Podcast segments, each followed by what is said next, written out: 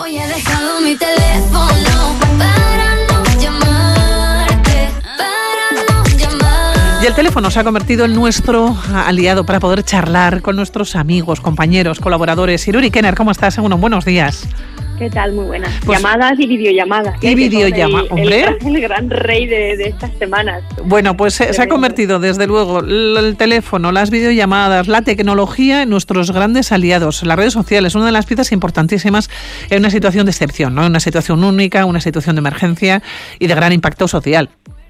Sí, sí, el impacto social que está teniendo, bueno, pues esta pandemia del, del coronavirus, pues eh, se está notando evidentemente en los medios de comunicación y, bueno, sobre todo creo que redes sociales o aplicaciones de comunicación como Twitter o, o WhatsApp, pues como comentabas, pues tienen eh, un papel fundamental, ¿no? Eh, desde la parte de pues informar en, en casi casi en tiempo real, a compartir información con la gente de nuestro entorno.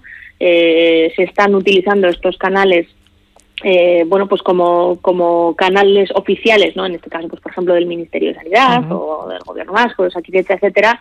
Y esto hace que, que hayamos visto la mejor parte de, de las redes sociales, ¿no? Que, que bueno además de información sirven pues para eh, entretenernos no hacer un poco más ameno o más llevadera esta situación tan tan compleja para mantener el contacto también con con las personas que ahora mismo no podemos visitar personalmente. Eh, también me gusta ver cómo se está ayudando a personas mayores o personas que se encuentran solas. La verdad es que es una es una auténtica maravilla. Claro, pero en esta vorágine informativa también crece una de las grandes lacras, además de nuestro tiempo. Hablamos de las noticias falsas y hablamos de los bulos.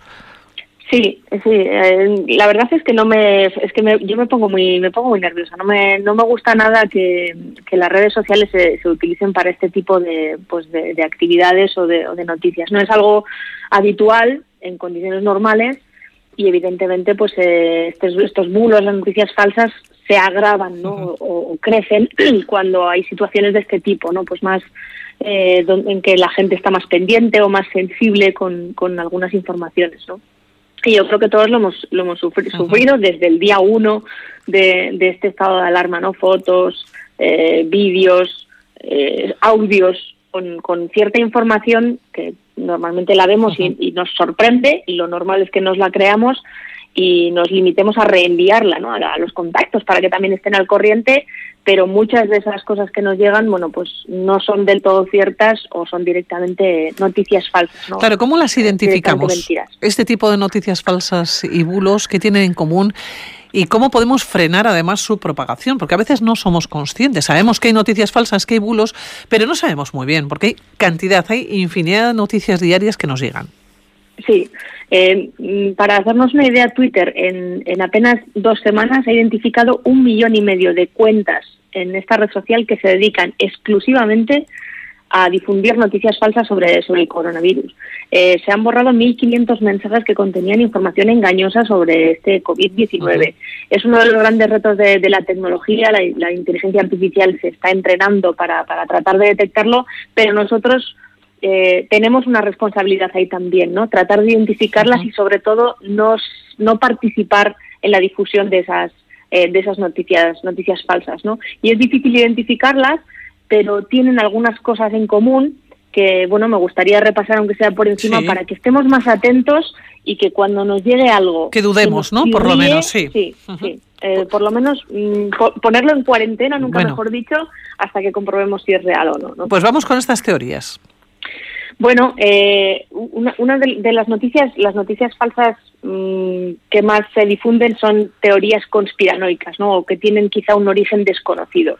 Eh, se supone que es información que se está ocultando a la ciudadanía, alguien eh, ha tenido acceso a una información eh, privilegiada, ¿no? Suele empezar con esto me pasa un amigo que trabaja, pues en, en este caso nos aquí de hecha, ¿no? Mira lo que me han mandado, pero en realidad tiras del hilo y no sabes eh, de dónde llega, ¿no? Casualmente no se habla en ningún otro sitio de, de todo eso, por mucho que busquemos. Entonces, si no sabemos el origen exacto, la persona exacta que ha iniciado el mensaje, si tratamos de tirar del hilo y no llegamos a ningún sitio, deberíamos dudar de que esa información sea eh, veraz, ¿no? Sea verídica.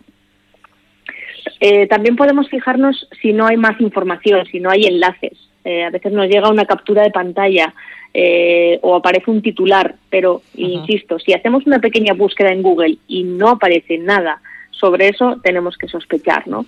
Y ojo porque muchas veces eh, nos llega una imagen de una especie de carta, un comunicado, incluso con logotipos oficiales. Y eso muchas veces también son montajes. Así que si no hay un enlace a Internet, a una fuente oficial que podamos... Si no hay más información.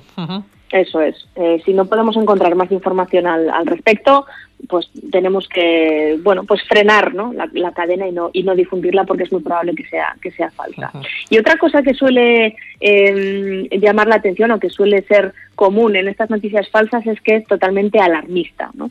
Son mensajes que empiezan pues con alerta, cuidado, reenvíalo a todos tus contactos, que se entere todo el mundo, ¿no? Suelen estar escritos con prisas, con faltas ortográficas y tenemos que sospechar, ¿no? Porque eh, son cosas pues que tienen un formato atípico, insisto, no tiene una fuente eh, fiable y esa, eh, esas prisas que tenemos siempre por recibir y volver a mandar cosas tenemos que, que, uh -huh. que, pensar nosotros, ¿no? Fíjate. Y saber que tenemos mucha uh -huh. responsabilidad. nos acaban de mandar un WhatsApp y nos dicen qué hacer si recibes un bulo.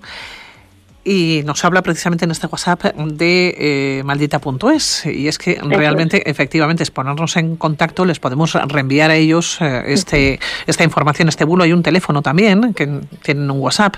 ¿Y qué hacer si recibes el bulo? Pues no compartirlo, entra en nuestro. Tenemos un buscador de bulos, el de maldita.es y así es una manera, por lo menos, ¿no? Es una manera de, sí. de, de, de saber y de, saber qué es lo que hay detrás, ¿no? De intentar saberlo. Yo soy un poco la aguafiestas de los grupos de WhatsApp, ¿no? En cuanto en cuanto alguien eh, comparte algo, enseguida digo, oye, no, mira, y me envío el enlace pues de, de maldita.es o de cualquier otra eh, fuente de, sí. de, este, de este tipo de, noticias. Y, y bueno, es, es muy importante, insisto, que no formemos parte de esa cadena de difusión de estas noticias falsas que uh -huh. pueden ser realmente dañinas. Bueno, Iruri, que nos vamos, que nos vamos, que llegan las noticias, que el próximo lunes te esperamos aquí, ¿eh? Aquí estaremos. Cuídate mucho. Un besito. Venga, un abrazo. Agur, agur, agur. agur.